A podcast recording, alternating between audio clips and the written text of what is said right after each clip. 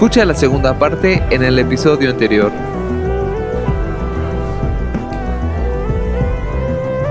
Ah, pues, pues nada, Paradise, o sea, eh, de lo que también te queríamos preguntar a ti era esta, no sé si es compañía o como subdivisión de la industria en los videojuegos, pero la ERSB, la, bueno, esta como división que se enfoca en clasificar a todos los videojuegos como en sus clasificaciones, ¿no? Que si es para, para todos, que es solo para adolescentes o que es solo para personas maduras ya a partir de los 18 años. Eh, esta, la ERSB, empezó, no me crean, pero creo que empezó gracias a Mortal Kombat, porque creo que antes no había habido un videojuego tan violento, tan gráfico, que, este, que, que dijera como de, verga, o sea, como chingados que en una, que en una máquina de arcade eh, están, este, están cortando eh, cabezas, sacando corazones, ¿no? Promoviendo un juego en el que básicamente un vato se quita la cabeza, tiene una calaca en la como, como cabeza y empieza a quemar a alguien en vivo, o sea, empieza a quemar a alguien totalmente, o sea, eh, o sea, creo que sí fue un parteaguas Mortal Kombat en ese aspecto de las clasificaciones. Sin duda. Entonces, lo que te queríamos preguntar a ti era, eh, tú, pues como gamer de, ya hace bastantes años, eh, ¿cómo, te cayó ese golpe? O sea, de que antes los videojuegos eran pues, para quien quisiera, o sea, para, o sea, si tengo ganas de jugar algo, pues ahí está, voy, lo juego y fin de la historia. A diferencia de que mm, de que ya te dicen, no, pues eh, si tienes tal edad, ya no tienes permitido jugar esto porque el contenido que tiene es totalmente gráfico y pues no está adecuado a toda. O sea, en, tus, pues como, como, quien dice, en tus tiempos, ¿cómo te tocó ese, ese putazo de, del cambio hacia las clasificaciones en los momentos? Es una pregunta sumamente interesante, mi estimadísimo Pintos. Eh, fíjate que eh, yo, yo, creo que sí, eh, hace falta ejercer un control de contenido con respecto a cierto tipo de videojuegos y, hoy más que nunca, o sea, yo, creo que sí era necesario, no, no, sé ustedes, pero yo uno de los juegos más intensos que jugué desde el punto de vista de terror fue Silent Hill, ¿no? La primera versión de Silent Hill PlayStation 4, puta, no, no, o sea, de verdad, yo no dormí una noche, estaba, jugando y de repente pues veo a la, este, a la enfermera, ¿no? Este, no sé si recuerdan esa escena que es muy popular donde sí, la, la empieza a sangre, ¿no? No, no, no, no, una cosa, o sea, de verdad, muy mal. O sea, de por sí el juego en general es sumamente terrorífico, pero esa escena en particular, o sea, sí, sí me quitó una noche de sueño, ¿no? Entonces, eh, en un momento en el que además los papás, pues suponían que los videojuegos eran para niños y que lo que sea que le pusieras a esa madre, pues lo podías jugar, ¿no? Entonces, oye, pues cómprame el Silent Hill. Ah, pues sí, debe ser un videojuego, lo deben poder jugar, es para, ¿eh? Y entonces. Súper inocente la idea. Claro, o sea, pues ¿por qué no? Pues al final ya pues, un PlayStation, el PlayStation es para niños, los juegos que son para el PlayStation son para niños, o, o en este caso, pues adolescentes, ¿no? Yo, yo tampoco ya era un niño cuando jugué ese juego. Y, bueno, mucho menos mi hermano, ¿no? Que pues obviamente conocen, ¿no? Jorge, eh, él, todavía más chiquito lo jugó conmigo, ocho años de diferencia. imagínense el impacto. O sea, yo llegó un punto en el que sí dijimos, no, o sea, este juego ya no lo, ya, ya no lo puedes jugar tú porque hay escenas sumamente manchadas, ¿no? Entonces, y hoy, eh, tal vez sea uno de los juegos con mayor impacto en nivel histórico, pero hoy si comparamos Silent Hill con algunas versiones de juegos nuevos, donde ya incluso, o sea, llegan a un punto de mm, eh, tocar aspectos religiosos y, por ejemplo, cruces invertidas y el ah. uso de los números del 666. o, por ejemplo, el uso de la cruz suástica eh, eh, utilizada con los nazis, que ahora hoy en día está como bastante mal visto, ¿no? Que no debe verse eso, básicamente. El pentagrama, ¿no? O sea, por, esas clases de cosas, que hoy en día, o sea, ya hoy en los juegos te los encuentras, ¿no? Imágenes muy representativas o sumamente sangrientas y además con la calidad gráfica que puedes lograr hoy. El nivel de impacto psicológico que puede tener ver una escena así cuando no estás preparado es muy cañón, es muy cañón. Y, te estoy hablando de un juego, no de Mortal Kombat, porque sinceramente en Mortal Kombat las gráficas eran tan malas que no te asustaba, güey, ¿no? O sea, eso sí, o sea... personal me pareció, ah, pues qué divertido, ¿no? O sea, mira, le corta la cabeza, ja, ja, ja. Y, y dudo mucho que de verdad eh, alguna persona que haya jugado estos juegos en, aquel entonces haya tenido un impacto negativo desde el punto de vista humano, desde que haya afectado su psique para convertirse en un loco psicópata, la, verdad lo dudo mucho. O sea, sinceramente no lo creo porque ni las imágenes eran tan representativas, pasabas mucho más tiempo con tu familia y la educación era distinta. Entonces, había como este equilibrio en el que tú entendías que si bien en un videojuego le podías quitar la cabeza a un güey, no lo tenías que hacer en la realidad, ¿no? O sea, eso, eso, eso estaba mal. O sea, sí, teníamos perfectamente claros nuestros principios morales, como para entender que si lo veías ahí, pues era un juego, ¿no? Y, y, ahí se quedaba. Pero hoy, ciertamente, la tecnología nos invita a, a, estar un poco más lejos de los, de los principios morales, que además hoy cada vez son más cuestionables. Hoy, muchas de las generaciones, la llamada generación de cristal, justamente está en este rollo, ¿no? De, de, cuestionar mucho los principios morales. Eh, el, el, distanciamiento entre padres e hijos es muchísimo más grande, empezando por la, porque hoy el volumen de mamás que trabajan es mucho más grande al de esa época.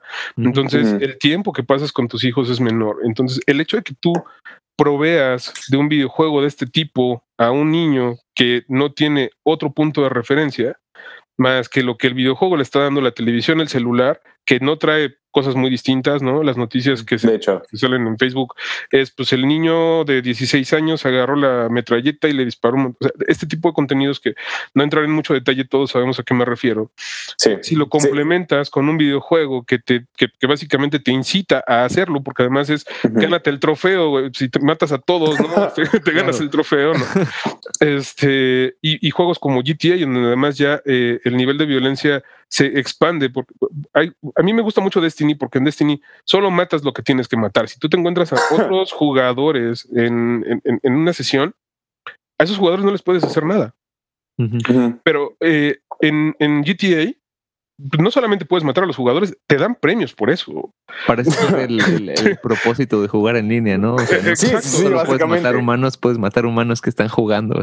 Exacto. es, el propósito, tan es el propósito que hay mucha gente que invierte muchísimo dinero en tarjetas tiburón para comprar las armas más sofisticadas para matar más fácilmente a otros jugadores y a otras personas. O sea, la gente que va a caminar, por, por eso en GTA no sé si ha notado, no hay niños. No, hay un niño que ah, dentro, del juego, dentro del juego no hay un solo niño. Pero cuando yo entro a las partidas públicas, escucho las voces de las personas que están jugando y, tienen la voz de pito, básicamente son personas 10 veces menores que tú, básicamente. Correcto. Son gente muy joven, muy joven. Y aparte con una apariencia así como la barba súper larga, que sí, sí, sí. que dices como de, brother, ¿en qué momento? Vestidos con máscaras de... y entonces este chavo que además tú los ves y tienen una habilidad impresionante para matar a otros jugadores. Incluso yo he encontrado jugadores de nivel 20, 25, 30 que todavía no disponen de todas las armas. Yo, yo soy nivel 192. Wow y me dan unas clases, o sea, matando niños de, ¿qué te gusta? 10, 12 años, ¿no? Eh, o sea, que yo no puedo, simplemente intento, saco las mejores armas, saco el tanque, no los mato. Eh, eh, y entonces estos chavos, dices, bueno, ¿qué diferencia hay? O sea, en su mente, ¿qué diferencia hay entre hacer esto mismo en la realidad? Porque además te los encuentras bien seguido. Te juegan todo el día. Y entonces solo eso entra a su mente, porque antes era, pues por lo menos ibas a la escuela. Hoy incluso ¿no? ya ni siquiera tienes que ir a la escuela, puedes estar en clase y estar jugando. Sí. De hecho, este... Y, yo me lo pregunto, o sea, niños que están jugando miércoles 10 de la mañana, que hablan y que los escuchas que están hablando en una, en, pues en habla hispana, que más o menos manejamos el mismo horario, que hacen jugando a las 10 de la mañana, ¿no? O a las 11 o a las 9 de la mañana, deberían estar en la escuela y pues a lo mejor están, pero están jugando. Y, aparte, usando ese vocabulario, ¿no? En, el que estamos acostumbrados, como, ah, coño, chinga tu madre. Sí, sí, sí, sí, Es como de, brother, o sea, yo, yo a tu edad, yo a tu edad estaba En algún otro lado, pero no hay, ¿sabes? Jugando este, con mis G.I. Joe's, ¿no? O sea, jugando con mi fuerza tigre, güey. O sea, en la bici, ¿no? Con los Max Steel, con los Action Man, con, con tus Transformers, lo que sea. Sabe, o, andando en bici, básicamente. Pero tú y yo, Jordi, este... sí jugábamos Grande Fauto en, en casa de, de, Paradise, pero no era tanto y no era en tiempo de escuela. O sea, y no, y, no era agresivo. Y, ese GTA que tú viste, el que tú jugabas, eh, eh, tenía limitaciones con respecto, incluso si matabas gente, te, te, bajaban puntos, ¿no? O sea, sí lo podías hacer si estabas en la misión y todo, pero si no estabas en la misión y te daba por atropellar gente, te, te, bajaban puntos. Y hoy no, o sea, hoy, hoy de verdad te incitan a hacerlo, te incitan a la violencia, te incitan a. y, y, a mí en lo personal, llegó un momento en el que me encontré tanta gente que solamente entraba para aniquilar jugadores, que lo dejé de jugar un rato. La verdad es que sí, dejé de jugarlo. Dije, no, la verdad es que esto no está divertido. Pero eso sí ya es un tema más generacional. Y, yo en lo personal me doy mis dosis de GTA, pero también le, controlo, porque yo, yo creo que sí está bien que, los juegos tengan un control, porque hoy en particular sí está muy austero el tema del control paternal, ¿no? Entonces, si no lo hacen los papás, pues alguien tiene que jugar esa función, sí, ¿no? Sí, sí, sí, claro. sí. O sea, Ajá, dime. Eh, por, ejemplo, esto que mencionabas, o sea, bueno, yo desde pequeño, justo como mencionaba mi hermano, en tu casa estábamos jugando Mortal Kombat, estábamos, estábamos jugando Grande Theft Auto. Y, era como de, ok, Killer Instinct, era un poquito intenso. Y era justo como, pero creo que influye mucho las gráficas que tenían en ese tiempo, que era como, en los años 90, en los años 2000 no era tan gráfico la violencia que se estaba mostrando, porque era como, que son, son manchas de sangre o que está saliendo mucha sangre, pero son píxeles al final del día. Bueno, todavía. Pero ya, eh, bueno, sí, o sea, hoy en día, pero a lo que voy es que que si ahorita estás jugando cualquier Mortal Kombat o cualquier Grande Fato, para, por, decirlo así, eh, le disparas a alguien, le, le pegas a alguien, le cortas la garganta a alguien este ya, ya se ve totalmente gráfico. O sea, básicamente ya puedes, ya puedes ver las malitas, las malitas, este vértebras, la garganta, las, vértebras, las arterias, todo, todo, totalmente gráficamente. Y creo que para nosotros nunca fue así.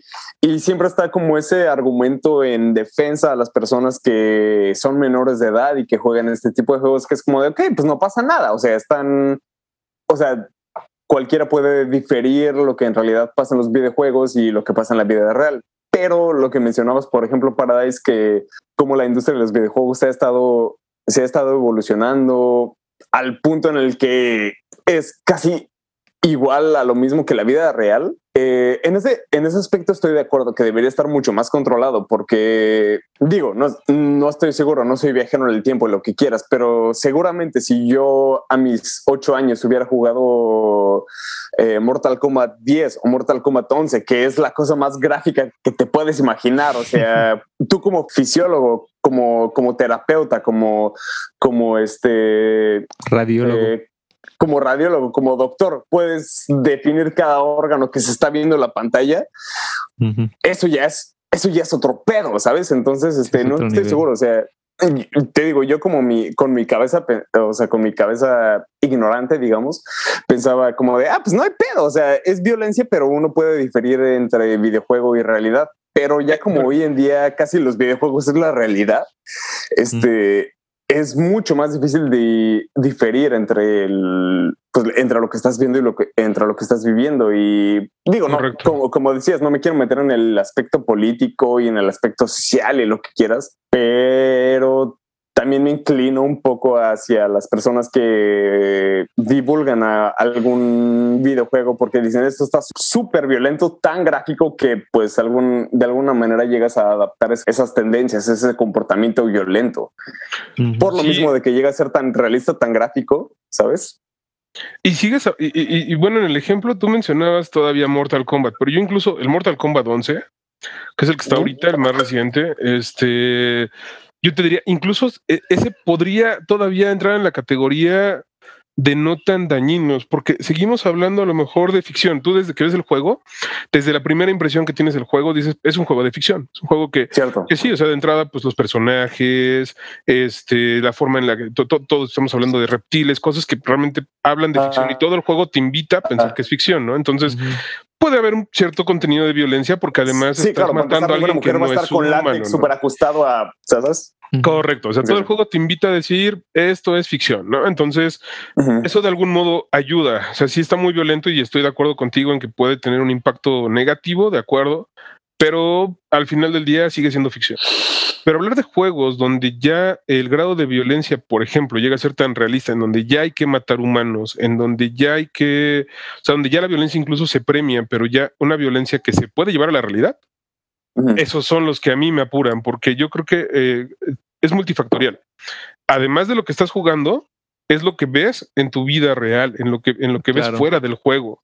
Y si además todo tu entorno eh, te invita a seguir viendo ese tipo de contenidos, si todo lo que ves es que el cuate que mató, que hizo, es un héroe porque hizo una revuelta, porque entonces tu mente te empieza a traicionar y te empiezas a programar. Y entonces eso sí es peligroso. Eh, cuando, cuando el juego todavía de algún modo, desde que la perspectiva general te invita a pensar que es ficción, todavía hay eh, salvación, diría yo, pero, pero cuando ya el juego te invita a decir esto es real, esto que estás jugando es real, cuando todo el entorno es real, cuando todo eh, te puedes incluso ya comprar tu eh, enojarte y vivir esa, esa, ese enojo de una manera mucho más personal, mucho más como si tú fueras el personaje, es ahí donde hay que empezarse a preocupar. Eh, en los juegos de terror, que al final del día lo más difícil de reproducir son pues los monstruos, los gritos, los audios y los escenarios. O sea, tú puedes estar en un juego de terror en una escena en donde si estás tan metido, tan metido, de verdad percibes como, como realidad lo que estás viendo. Y entonces, pues esto sí te puede generar incluso ataques epilépticos o cosas ya más locas a nivel de salud, ¿no? Entonces, sí, yo, creo que sí está bien tener un control. Sí. Contestando a la pregunta, contestando a la pregunta de hace media hora. yo, creo que sí está chido eso de meterle control a los videojuegos, más porque hoy sí eh, eh, está muy deshumanizada la parte eh, familiar. Entonces yo creo que sí, el tema de los videojuegos sí debe tener cierto, cierto control. Sí. Y, ya ni siquiera le sumemos el tema del VR y lo que puede pasar cuando venga la inteligencia artificial a integrarse a los videojuegos. Oh. Y entonces cuando ya tengas los lentes, donde tú, no sé si han visto estos videos en donde hay una señora ya grande, ¿no? Y le dan unos lentes de realidad virtual y no sabemos exactamente qué pasa dentro, dentro del video, pero, o sea, es, es tan, o sea, hay tantos videos de que gente que se cae, gente que, que, realmente pierde la noción de la realidad trayendo los lentes. Y esta señora se le bota la canica bien gacho. O sea, agarra y, y, agarra un cuchillo y empieza a tratar de, o sea, se quita los lentes, de agarra un cuchillo y empieza a tratar de defenderse de, la gente que estaba ahí con ella, que es su familia. Pero ya sin los lentes, ¿no? O sea, no, no recupera la noción de la realidad. Entonces, si está muy loco. Imagínate si, si, si hoy no hay un control con respecto al contenido, que como sea, sigues diciendo, güey, es una pantalla. Fuera de tú, tú estás acá afuera, ¿no? La pantalla está allá enfrente y, y es una pantalla. Cuando eso se pierda, imagínate el grado de locura que podría adquirir una persona que ya de por sí pues trae, ya viene medio tocada. Imagínate un videojuego así de intenso, hasta dónde podría llegar, ¿no? Totalmente. Sí, sí, sí, hay que tener, hay que tener precauciones, mi queridísimo Peanuts. Eh, ya, ya, de lo de lo último que te queríamos preguntar, o sea, bueno, ya tú como invitado y como seguramente ya las personas que te escucharon saben mínimo que tienes un buen testimonio, o sea, que tu opinión objetiva o subjetiva tiene algún valor. Te queríamos preguntar, o sea, eh, tú como consumidor de toda la industria de entretenimiento, ya sea videojuegos, películas, libros, series, lo que sea, ¿qué es lo que tú podrías recomendar? O sea, lo que tú piensas que digas, esto les va a dejar algo. O sea, esto, o sea, básicamente como esto les dejo de tarea, baby. es una pregunta. Yo, yo creo que em, hay que hay que equilibrar en la vida cosas que, que, te, que te, den valor. ¿no? O sea, hay que, hay que buscar en la vida cosas que te den valor. Y, eso pues estará en función de, de, tus prioridades, de tu forma de vivir, de si eres soltero, casado, con hijos, sin hijos. ¿no? Eh, pero yo, yo, creo que hay dos, dos consejos que yo me podría, eh, con los que podría contestar esta pregunta. Eh, el primero de ellos es ve cosas que te generen algún beneficio según la situación en la que te encuentres.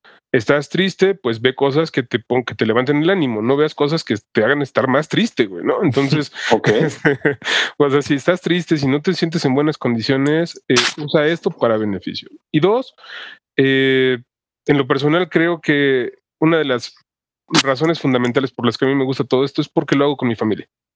Eh, yo juego videojuegos con mis hijos, eh, veo películas o veo contenidos con mi familia y eh, eso de algún modo contribuye o nos acerca un poco más. Entonces, úsenlo como un mecanismo para acercarte a la persona que quieres. No, no dejes que este tipo de componentes, elementos o herramientas que hoy en día disponemos y que están tan a la mano, te, te alejen de las personas que te quieren y que quieres. ¿no? Yo, yo creo que eso es uno de los temas más importantes. Y yo en lo personal, bueno, pues mm, tengo mis propias preferencias, ¿no? Eh, con respecto a los contenidos y recomendaciones, como, como la recomendación que les hace un, hace un ratito de Genius. Yo, yo creo que también es importante que...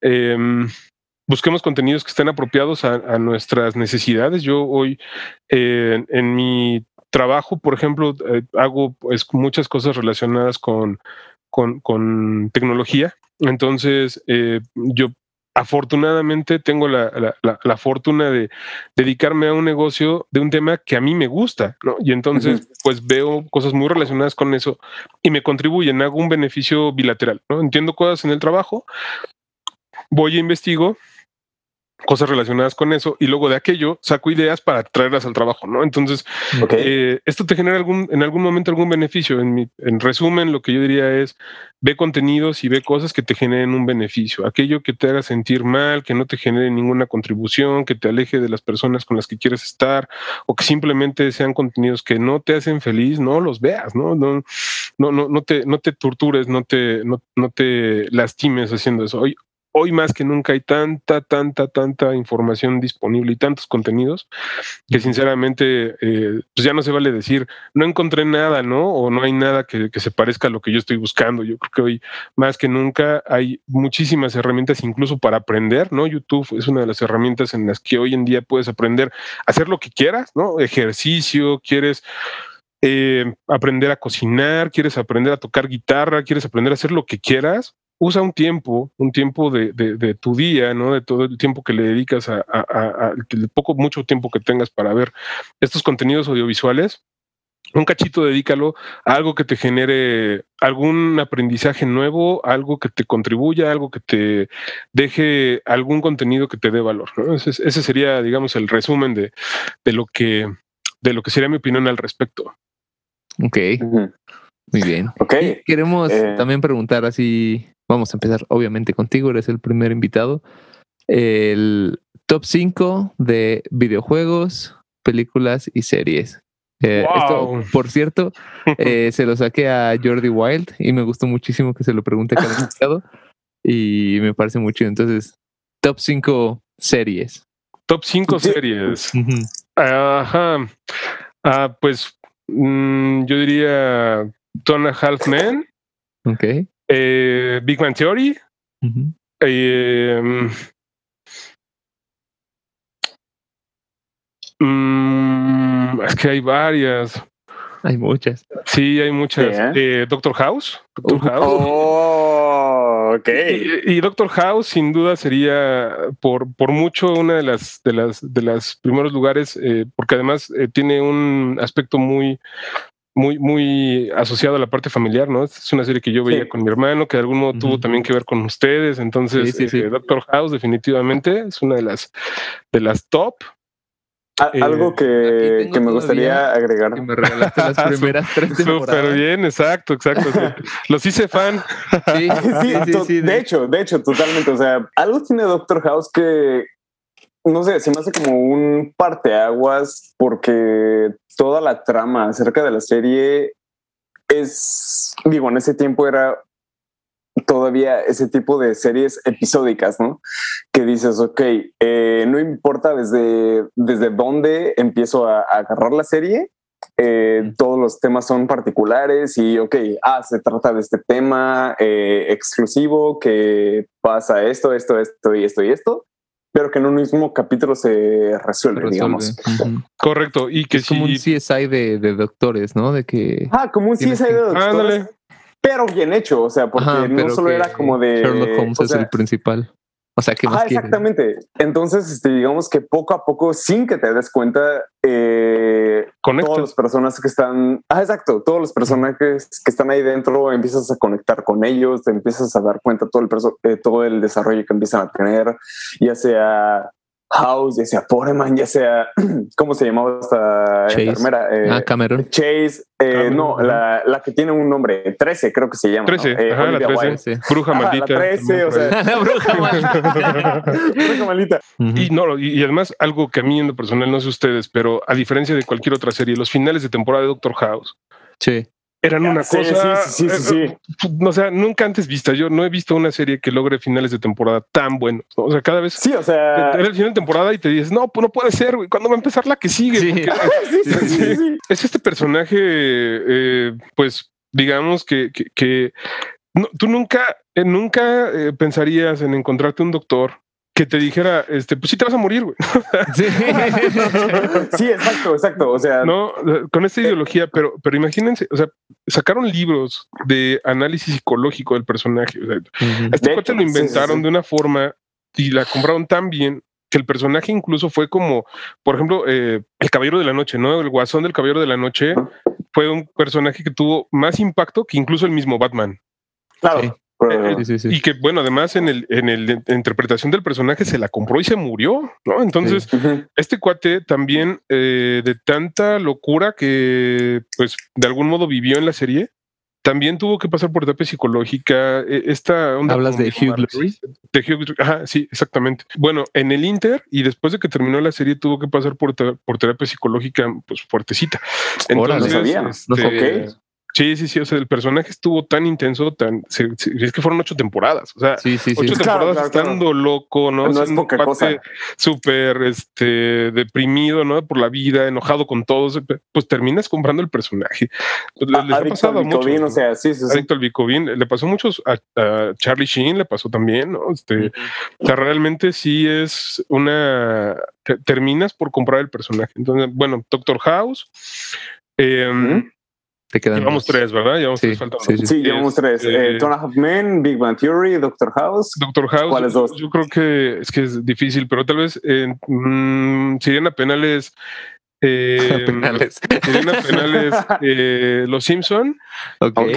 Este, bueno, yo, yo, creo que sería esa también. No en, estas últimas temporadas, la verdad es que eh, Los Simpson me gustaban mucho en la versión original, me, me gustaban bastante. Antes de que se consiguieran Básicamente, antes de la décimo quinteava temporada, ¿no? Ándale, exactamente, de ahí para atrás, ¿no? Este, sí. Eh, y pues por último, no sé, son varias, pero hay una serie que a mí me gustan más las series de comedia. Entonces, solo por eso les decidiría eh, How I Met Your Mother. Es okay. como conocí a tu madre, es muy buena. La personal me es como la nueva versión de Friends, ¿no? Bueno, ya ni tan nueva. Este, pero me divertí bastante. De hecho, ya ni tan nueva, ¿cierto? ¿eh? Sí, ya ni tan nueva. ¿no? De hecho, ahorita estamos en, en, épocas de que se hablaba del futuro, así como cuando Marshall iba a ser presidente o algo así, ahorita es como en teoría hubiera sido él el presidente, ¿no? Bueno, Exactamente. pierde la candidatura. Sí, no, eh, eh, creo que de hecho toda la historia se desarrolla, o sea, cuando le cuenta este Ted a sus hijos la historia, es en el 2023. Entonces, ya, pues ya estamos ya, ya, ya, casi, nada, ¿no? Ya casi, ya casi. Sí, no, ya no, de nueva nada, pero realmente es una serie que a mí en lo personal, desde la temporada 1 a la temporada 9, eh, me conecté bastante bien. El, personaje de, de, Barney me encanta, ¿no? Es un cuate que la verdad es que sí. De, hecho, tengo un amigo que es igualito, entonces. Este, todo, el, todo, el, paparrón, todo, todo así, y súper coqueto y con cualquier cantidad de chavos. Entonces, yo conecté muy bien con esa serie porque además tengo, digamos, como amigos, o incluso yo mismo me, me, siento muy empático con el personaje de Ted. O sea, yo, de algún modo, mi, mi, historia sentimental pues, es similar, ¿no? Es como este, yo, yo quiero una vida, quiero casarme, quiero tener hijos y de repente pues en el camino te encuentras, besas algunos sapos, ¿no? Y tal, entonces... Este Antes de que el príncipe bese la princesa correcta, ¿no? Exacto, exacto. Entonces, este, sí me siento como muy identificado con esa historia. Eh, y yo creo que sería solo por eso que, la, que, la, que, la pondré en la lista. Ok. Bueno, regresamos un poquito con tu top sí. cinco de películas. Ah, bueno, mira, eh, yo creo que aquí sí eh, voy, a, voy a agrupar, ¿no? Este, porque cinco saldrían muy rápido, ni siquiera terminaría de mencionar la saga que más me gusta, ¿no? Entonces, eh, aquellas que son por sagas, pues las voy a agrupar. sí, sí, sí, sí, está. En lo personal, digo, tengo mis preferidas, unas que me gustan más, unas que me gustan menos, pero Rápido y Furioso, solo menos la dos. O sea, váyanla, quítenla. Eso hecho, sí, o sea, Rápido y Furioso menos la dos, ahí por excepción. Este es una de las sagas que más me gusta. Personalmente, a mí me, me, me parece una película que evolucionó favorablemente, ¿no? no, prometía tanto en la 1, eh, creo que incluso el mismísimo director no esperaba pues, el nivel de éxito que está teniendo por norte en la 9, ¿no? Entonces a mí en lo personal yo creo que sí, sí, ya, ya, ya, por la 9, ¿no? Bueno, si te sacas sería la 10, porque salió la ah, de Job, la de Hobbs y... Ah, Hobbs and Show. Ajá. Hobbs and Show, y entonces pues esa fue la, la novena entrega, pero no está en la, en la línea de tiempo de, de lo que es Rápido y Furioso entonces, la, Pero tampoco la 3, ¿no? La 3, la 3 es como Hobbs and Show de. No, sí, claro que sí. La Reto eso, eso quería preguntarte, o sea, ¿qué opinas de Reto Tokio? Que en lo personal, para mí es la mejor película, película de Rápido y Furioso. A mí es la que más me gusta, pero no creo que sea la mejor. Pero es la que más me gusta. No es la que más no es la que más dinero generó, pero pues al final del día cada quien puede decir, bueno, pues a mí es la que más me gusta, ¿no? Como dice, como dice este Peanuts, pues chingue su madre el que no le parezca, ¿no? este, a mí también me gusta mucho eh, y claro que juega un papel importante, o sea, cronológicamente hablando, sí conecta, porque en la 6 eh, muere muere el, uno de los personajes principales de la 3, ¿no? Este, Juanito, Juanito. El loco. Muere y la explicación de cómo muere, eh, pues viene en la, en la, en la película pero, pero sí conecta, porque de hecho él, pues ya desaparece en la, en la 1 y en la 2 no, en la 3 sale por primera vez, luego en la 4 sale, pero antes de haber muerto, ¿no? Y Exacto, en la 4, en la 5 y en la 6 en la 6 muere y entonces eh, cronológicamente hablando ahí conecta. Yo lo único creo que es que no lo esperaban así, o sea, dicen que así fue planeado, yo no estoy seguro porque Hang en la 3, o sea, ya, es millonario, ya, ya obtuvo eh, todo el dinero que ganaron en la 4 cuando pues eh, se chingan a este güey que vive en Brasil. Este, a partir de ahí en las 5, exacto. Ahí se hacen ricos, ¿no? Y entonces, pues ahí ya pues, súper bien todos, se la llevan bien campechana. En las 6 es donde terminan siendo libres, ¿no? Ya son agentes libres, ya no los busca la ley.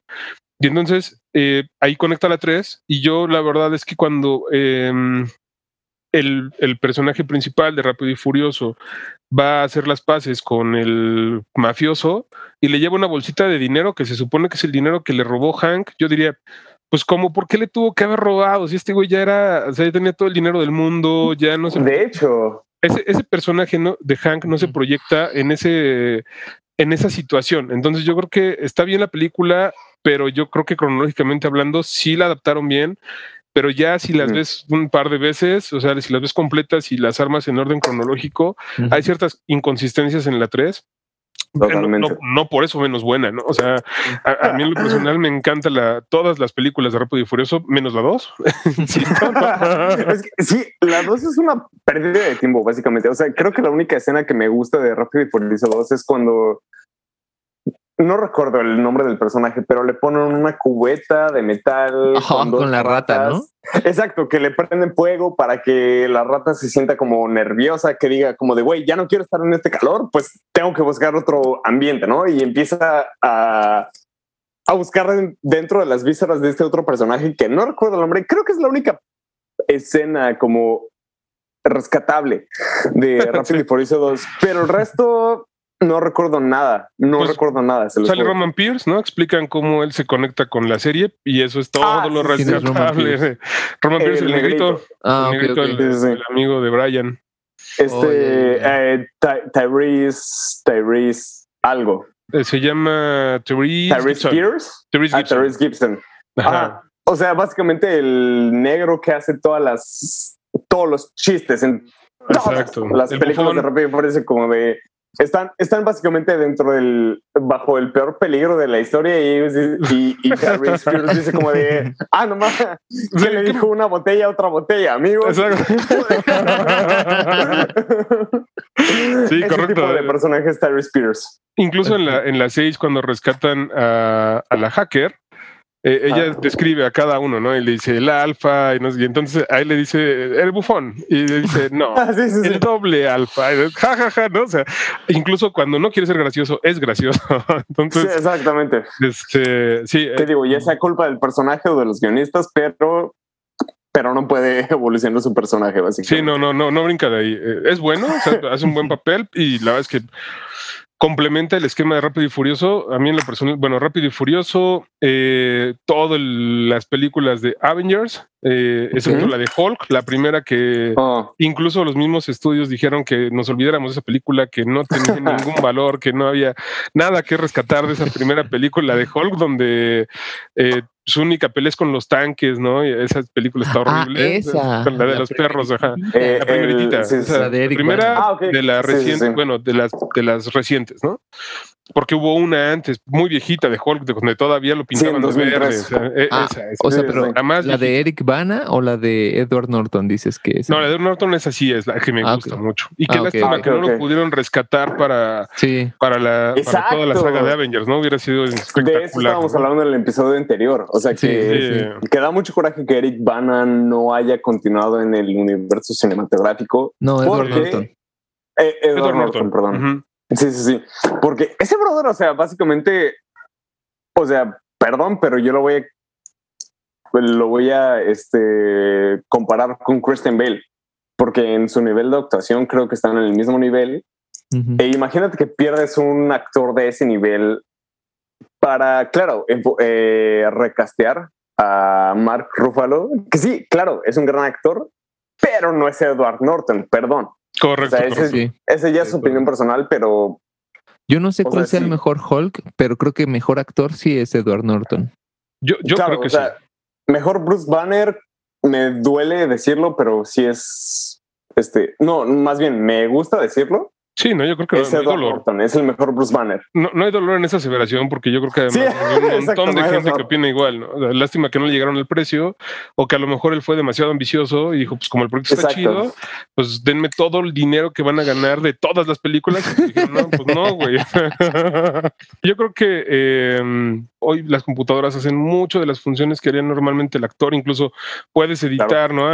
Bueno, Rápido y Furioso 7 se grabó sin un ah. sin, Paul Walker, o sea, sí, y, ahí está, ¿no? Y, se, y tú la ves y la verdad es que no sé, desde el punto de vista cinematográfico, el ojo clínico de alguien que se dedica a este negocio como lo es Peanuts, pues nos podrá decir, güey, no, sí, o sea, claro, mira, aquí se ve que el cuello, que no sé qué, que no, sí puede ser, pero yo a lo personal, eh, humano, mortal, ¿no? Este, simple, mortal en la vida, yo la veo y digo, bueno, no, no, o sea, disfruto la pues, película igual. Ahí está el personaje, justo, exacto, o sea, ahí está el personaje, el resto me vale verga, básicamente. Sí, no, y yo no me imagino, no me imaginaba una película, una, una 8 sin Brian O'Connor, pero lo hicieron perfecto, o sea, además la historia la cambiaron completamente porque dijeron, güey, pues te vas a casar, vas a hacer una vida, ya eres papá, se conectaron de ahí y entonces dijeron, güey, pues, y esta, esta, esta última escena, ¿no? En la, en la, en la, en la siete, en donde se separa Toreto y Brian y juntos para siempre y todo el modelo psicológico que hicieron al respecto de la promoción de la película. Fue una gran escena. Fue una gran escena y fue una gran película, ¿no? Entonces, eh, por eso a lo mejor el actor ya tiene menos valor, porque antes el actor era su gesticulación. regrabar una escena era grábala completa, güey, no nada más edita la sí, tantito. Claro.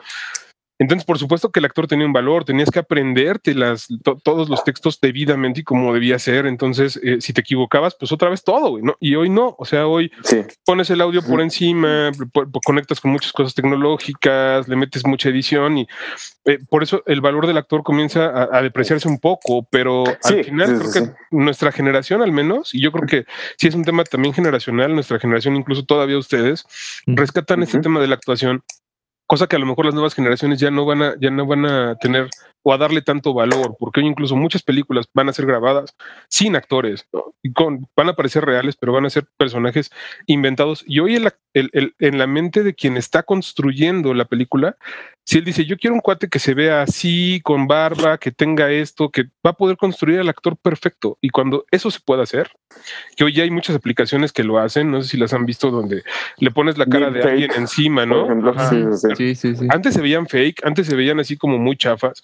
Hoy, la verdad, el nivel de perfección y de detalle, yo, yo he visto unas donde ponen a Don Ramón siendo Iron Man, güey.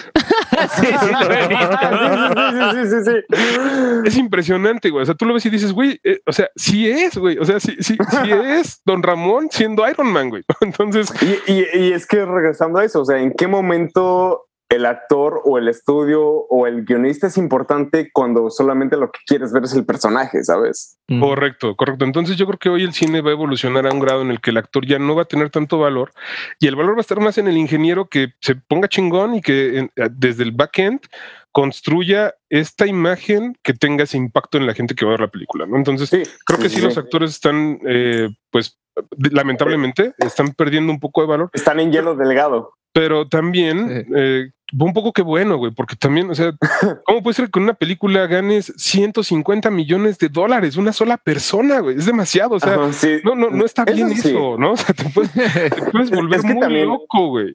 Pero yo creo que sí, también esto servirá para mantener un poco el equilibrio, güey. ¿no? O sea, yo creo que también esto es una, una, una, situación en la que también el actor normalmente gana no en proporción de lo que el estudio, porque el estudio lo que hace es una negociación, y, normalmente el estudio es quien, como, quien generaba como mucho beneficio, ¿no? Dicen, bueno, mire, te voy a pagar tanto si llego a tanto, ¿no? Y entonces, este, pero si la película no se quiera, pues no ganas tanto. Y luego los actores empezaron a poner como punky. Y entonces como que se empezó a, a, polarizar, ¿no? Esa negociación hacia que el actor era quien tenía el dominio. Y yo creo que esto va a llegar a equilibrar un poco. Esperemos que no se vaya al extremo contrario, ¿no? En donde pues los actores se queden no necesito contratar a nadie, ¿no? Sí, pero, pero, pero está pasando. puedo. Está pasando, hoy, está pasando. Las, televisoras están en pique si no te pones chingón, si no le compites a Netflix, si no le compites. O sea, la cantidad de contenido que genera Netflix es impresionante. Yo no sé cuánto dinero hay ahí, pero cada semana algo nuevo. Es, impresionante, ¿no? O sea, ¿qué Televisa en su mente ni siquiera le cabe en la cabeza cómo chingados generar tantas películas, tantas series, tantos capítulos, tan, tan, cómo juntar a tantos actores tan chingones en un momento, en una serie, en un instante y sacar dos o tres series en un año que, son matonas, o sea, de top, top, top. De hecho. Además, las llevan a la tele. Hoy ya Netflix genera contenido que va a la televisión, ya no es al revés. poco? Sí, claro. hay, series hoy que están, por ejemplo, hay una muy famosa que ayer se me fue el internet y me puse a ver la tele este, normal, ¿no? Que hace muchísimo tiempo. Y entonces vi anuncios de una serie. ¿Esas para los 90? Pues muy al estilo 90. Este, me puse a ver y entonces vi anuncios de una serie que se llama El Dragón, que yo la había anunciado en Netflix. Y dije, órale, o sea, Televisa hoy te pone como gran inicio de temporada 2 del Dragón, cuando además de Netflix ya creo que ya la van a quitar, y eso que es de Netflix. wow. Entonces, hoy, hoy ya, pues bueno, incluso el, el Oscar que se ganaron eh, por esta película, la de Roma. ¿no? Ah, claro, lo ganaron? No sé si lo ganó, no, eh, creo que ganó a mejor actriz, esta chava, mejor, ajá, mejor uh, actriz protagonista, algo así, no sé. Algo así, o sea, pero además dijeron, que para que te ganes el Oscar tiene que estar en el cine. Entonces, de Netflix fue a la pantalla grande, estuvo en el cine un tiempo y después le dieron el Oscar. Ya. O sea, Netflix ya está, eh, y, yo pensaba, cuando salga Amazon Prime o cuando salga Disney Plus o cuando, pues ya Netflix va, ¿qué va a mostrar, no?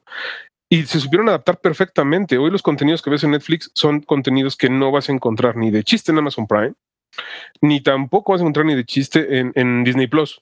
Son contenidos muy novedosos, muy nuevos, que pueden gustarte o no gustarte. Pero, güey, si te sacan cinco películas nuevas en un mes, una te va a gustar, ¿no? O sea, una te va a gustar. Entonces, y estos cuates están completamente conscientes de que hoy el cine y los aspectos eh, de contenidos audiovisuales son, son contenidos que, que son desechables.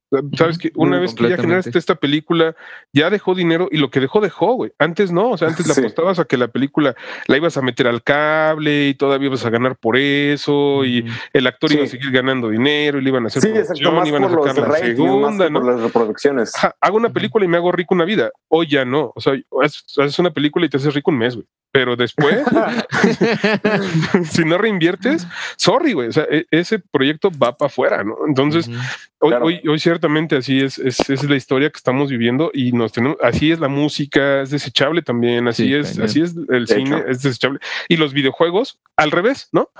Antes los videojuegos eran desechables y hoy los videojuegos son permanentes. Entonces es curioso ¿eh? cómo ha ido eh, cambiando este esquema, ¿no? Pero hoy los videojuegos pareciera ser que, se mantienen más y que cuando era al revés, ¿no? O sea, los videojuegos eran los desechables. Sí, sí, sí.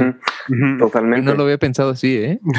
sí, pues, curioso. Ahora que lo mencionas es como ya me dejaste. revelación, básicamente. tuve una epifanía, tuve una epifanía. sí, sí, totalmente. O sea, no, no, es coto, no es, no es pedo. O sea, te juro que sí. Así es, así es. Escucha la cuarta parte en el próximo episodio.